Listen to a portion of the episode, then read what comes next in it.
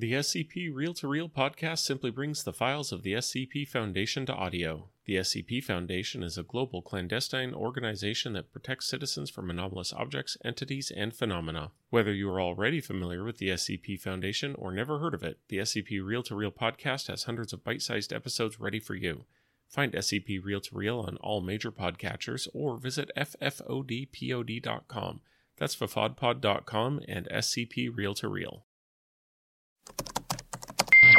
Hablemos de nuevas tecnologías. Hablemos de Apple con Jairo Duque. Arroba Jairo Duque Music. Hola amigos de Hablemos de Apple, bienvenidos a este podcast, un podcast que pueden encontrar en Spreaker, en iTunes y si estás conectado en Periscope en este momento te doy y te mando un saludo. Buenas noches, hoy es em, 18 de septiembre, ya es de noche en Bogotá, son las 8.34 y les doy un abrazo a todos los que están conectadísimos. Hoy vamos a hablar de dos cosas, uno de ellos son los bloqueadores de contenido, que es una nueva novedad, em, que es una novedad, perdón, en iOS 9 y que ha dado mucho de qué hablar em, en los últimos días. Yo descargué uno de ellos que se llama Peace, me costó 2.99 dólares es una um, aplicación que creó Marco Arment, el mismo creador de la aplicación Overcast, que es para escuchar podcast. Y luego de unos días, Marco Arment decidió retirar esta aplicación del App Store. Y bueno, los que ya la tenemos instalada, chévere. Pero en el artículo que hizo en su blog, que es marco.org, eh, dejó muy claro que esta aplicación no va a tener más actualizaciones. Entonces, pues es una lástima. Yo voy a pedirle el el reembolso como tal de la aplicación, que como les digo fueron 2.99. Eh, y me voy a ir por otro bloqueador de contenido que se llama Crystal, que es de los más económicos que hay en su especie en el App Store, vale 0.99. Con el dólar así alto, em, pues es una aplicación que llega a costar 3 mil pesos y no está nada mal, ¿no? Hubo un problema em, con este tema y es lo siguiente. Muchos que compraron seguro no están eh, leyendo todo el tiempo el, blog de Marco Armen o seguramente no están en Twitter constantemente, sino que la compraron por la novedad y, y no se van a enterar por ningún motivo.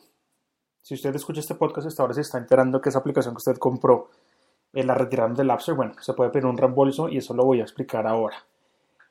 Los bloqueadores de contenido eh, vienen existiendo ya desde hace bastante tiempo en los navegadores, tanto en Chrome, Firefox y Safari. Y mm, funcionan muy bien. Lo que hacen es bloquear la, publicidad.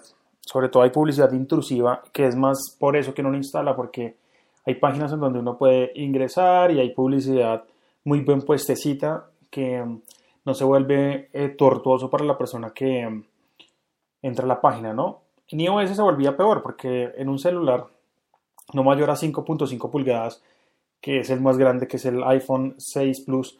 Me imagino, por ejemplo, a alguien que tiene un 4S o eh, un iPhone 5. Se volvía ya tortoso el tema de las publicidades intrusivas. Y no sé si les haya pasado, pero cuando uno entra, por ejemplo, a una página que tiene mucha publicidad y le sale un banner gigantesco en el teléfono y por allá chiquitico en una esquina aparece una X que uno casi ni puede tocar Em, porque la X es más pequeña que el dedo. Entonces lo que hace uno es de pronto abrir más banners. Ese tipo de publicidad lo motiva a uno a adquirir este tipo de bloqueadores. Muchos medios viven de eso, ¿no? De la publicidad y pues están llegando esos tipos a, bloqueársela. Pero si uno apoya el medio que está viendo dentro de esos bloqueadores, tanto en Mac como en iOS, que es de los que estoy hablando, eh, hay algo que se llama el white list. En este white list uno puede simplemente Em, poner esta excepción, ¿no? Entonces, al medio www.bogotawebradio.com no voy a, no quiero bloquearle el contenido porque tienen publicidad eh, que no es intrusiva, entonces lo meto en el whitelist y de esa forma em, pues veo la publicidad del sitio. Pero los sitios que sí tienen publicidad intrusiva, amigos míos, lo sentimos muchos, pero para eso son los bloqueadores de contenido y los estamos instalando porque esa publicidad intrusiva nos cansa, nos aburre. Volviendo al tema ya terminando de explicar eh, qué es un bloqueador de contenido para los que no sabían, en iOS 9, dentro de las opciones de Safari en ajustes, hay una nueva opción que permite a uno eh, activar bloqueadores de contenido a modo como una extensión de Safari, pero en realidad pues, son aplicaciones que uno descarga del App Store. Yo descargué la que se llama Peace, que es de Marco Armen, 2.99, funcionaba perfecto, pero el tipo decidió retirarla, eh, no porque sea malo o porque quiera quitarnos la plata, sino fue un tema más ético y el tema ético radica en que él eh, pues se sentía mal haciendo esto y decidió retirarla porque él cree pues que el medio que vive de publicidad puede verse afectado por esta aplicación que él creó, ¿correcto? Em, de 2.99 voy a pedir reembolso y me voy a pasar a Crystal, que es otro bloqueador de contenido que em, cuesta 0.99. Esos bloqueadores de contenido, para que lo tengan súper claro, eh, únicamente funcionan en dispositivos que tengan un procesador de 64 bits, es decir, si no estoy mal, desde el iPad em, Air en adelante, para los usuarios de iPad, y eh, de los iPhone 5S en adelante. Por eso muchos de ustedes que tienen de pronto un iPhone 5 eh, van a instalar un bloqueador de contenido y les dice que no es compatible. Y es precisamente por eso, porque necesita un procesador de 64 bits para correr. Eso está claro, ¿cierto? Ahora vamos a pasar al segundo tema de este podcast y normalmente no hablo de dos temas en un podcast, pero hoy va a ser la excepción. Les debía un podcast, eh, Gorilla Combat, Hello, Hi. Em, hoy vamos a hacer la excepción y hablamos ya de los bloqueadores de anuncios en iOS y vamos a hablar del scrolling en Apple Music. Voy a poner esto por acá, voy a cambiarlo. El scrolling, pues mucha gente se debe preguntar qué es y para qué sirve. Y pues es una herramienta que yo uso con frecuencia, que mm, adquirió Last.fm luego de ser lanzada en el 2002. Esta herramienta lo que hace es captar toda la música que uno está escuchando y esa música que usted está escuchando la empieza a subir a una base de datos. Si yo entro en este momento a lastfm.com o bueno, venga, les digo exactamente el dominio, porque creo que es last.fm, correcto, last.fm, y, y, pues crear una cuenta. Em, aplicaciones como Spotify tienen la posibilidad de ingresar la cuenta de uno de Last.fm en ajustes em, de forma nativa. Es súper fácil, entonces todo lo que uno escuche en Spotify se va a poder eh, subir a la base de datos de Last.fm y cuando yo voy a Last.fm y veo mi perfil, puedo ver cuáles son em, todas esas canciones que yo he escuchado desde que el servicio eh, existe. Yo estoy en el servicio, si no estoy mal, desde el 2013.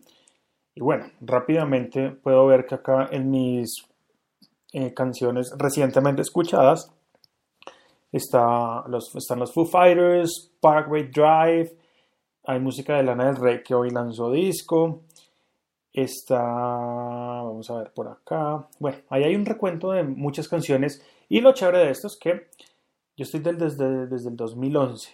Álamo 33, hola. Desde el 2011 estoy en, en, Last.fm y él me va haciendo la base de datos de todo lo que yo he escuchado desde el 2011. ¿Ustedes imaginan eso? Si yo me voy a 2011, no sé, será acá. Comencé en abril del 2011 y me dice que el mes en donde escuché más música fue julio de 2011. Y puedo ver acá pues todas las escuchas de esos meses. Por ejemplo, el 31 de diciembre de 2011, que como todos saben, diciembre es un tema de, rumba y, de música para bailar. Tengo obviamente música de Carlos Vives, tengo música de Jorge Oñate, algo de vallenato. Y lo que está haciendo, hola Dani, y lo que está haciendo Last.fm con este scrolling es em, coger toda esa música que usted ha escuchado durante muchos años y tenerla arriba para consulta y sobre todo para ayudar a estos sistemas a conocer un poco más cómo es que la gente consume música hoy en día. Entonces, si quieren tener este servicio, simplemente tienen que crear una cuenta en last.fm y así de fácil. Si ya tienen last.fm o last.fm y son usuarios ahora de Apple Music y se están preguntando, bueno, ¿cómo es que yo hago scrolling de la música que yo tengo en estos servicios para subirla a Last.fm? Bueno, estuve investigando el tema y me encontré con dos aplicaciones. Vamos a comenzar con la aplicación que mm, descargué en, mi Mac, totalmente compatible con Apple Music y funciona con absolutamente todas las canciones, estén o no estén en tu música. Esta aplicación la pueden encontrar en este momento en el, en el, en el, el App Store del Mac. Se llama Neptunes. N-E-P-T-U-N-E-S. Neptunes es totalmente gratis. Deben tener, como lo venía diciendo, una cuenta en Last.fm activa para que esto funcione.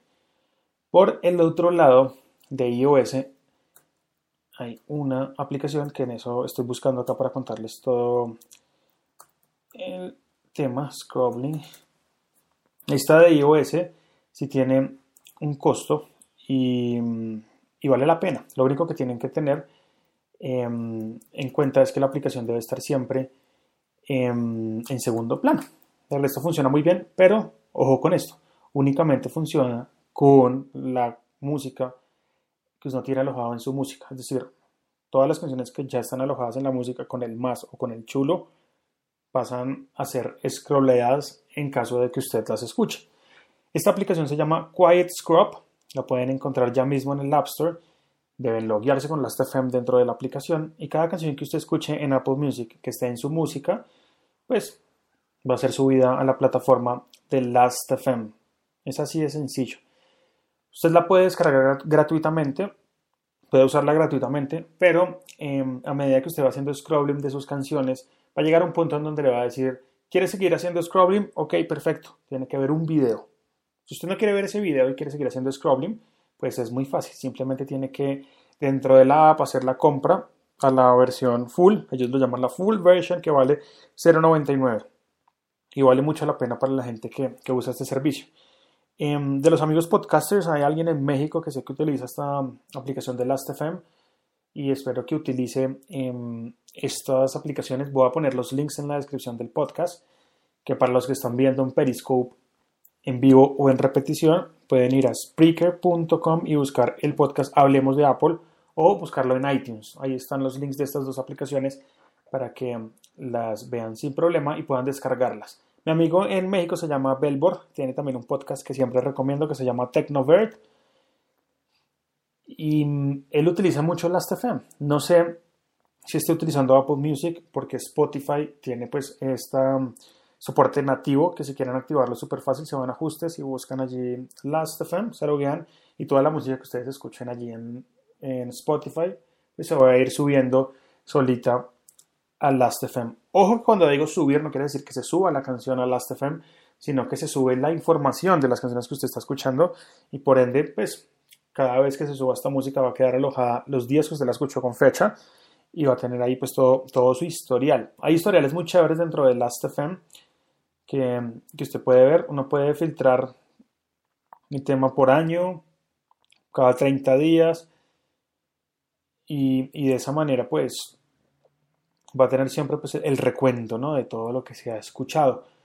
Algo que me gusta mucho es cuando me dice cuáles son los artistas que yo más he escuchado eh, dentro de Last.fm y vamos a ponerle acá All Time para ver los artistas. Bueno, en primer lugar tengo Sepultura, un grupo de thrash metal em, de Brasil que le he dado play del 2011 a hoy 522 veces.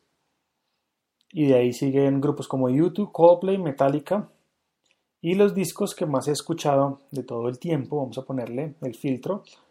El que más he escuchado, lo he escuchado 106 veces, un mismo disco, Dios mío.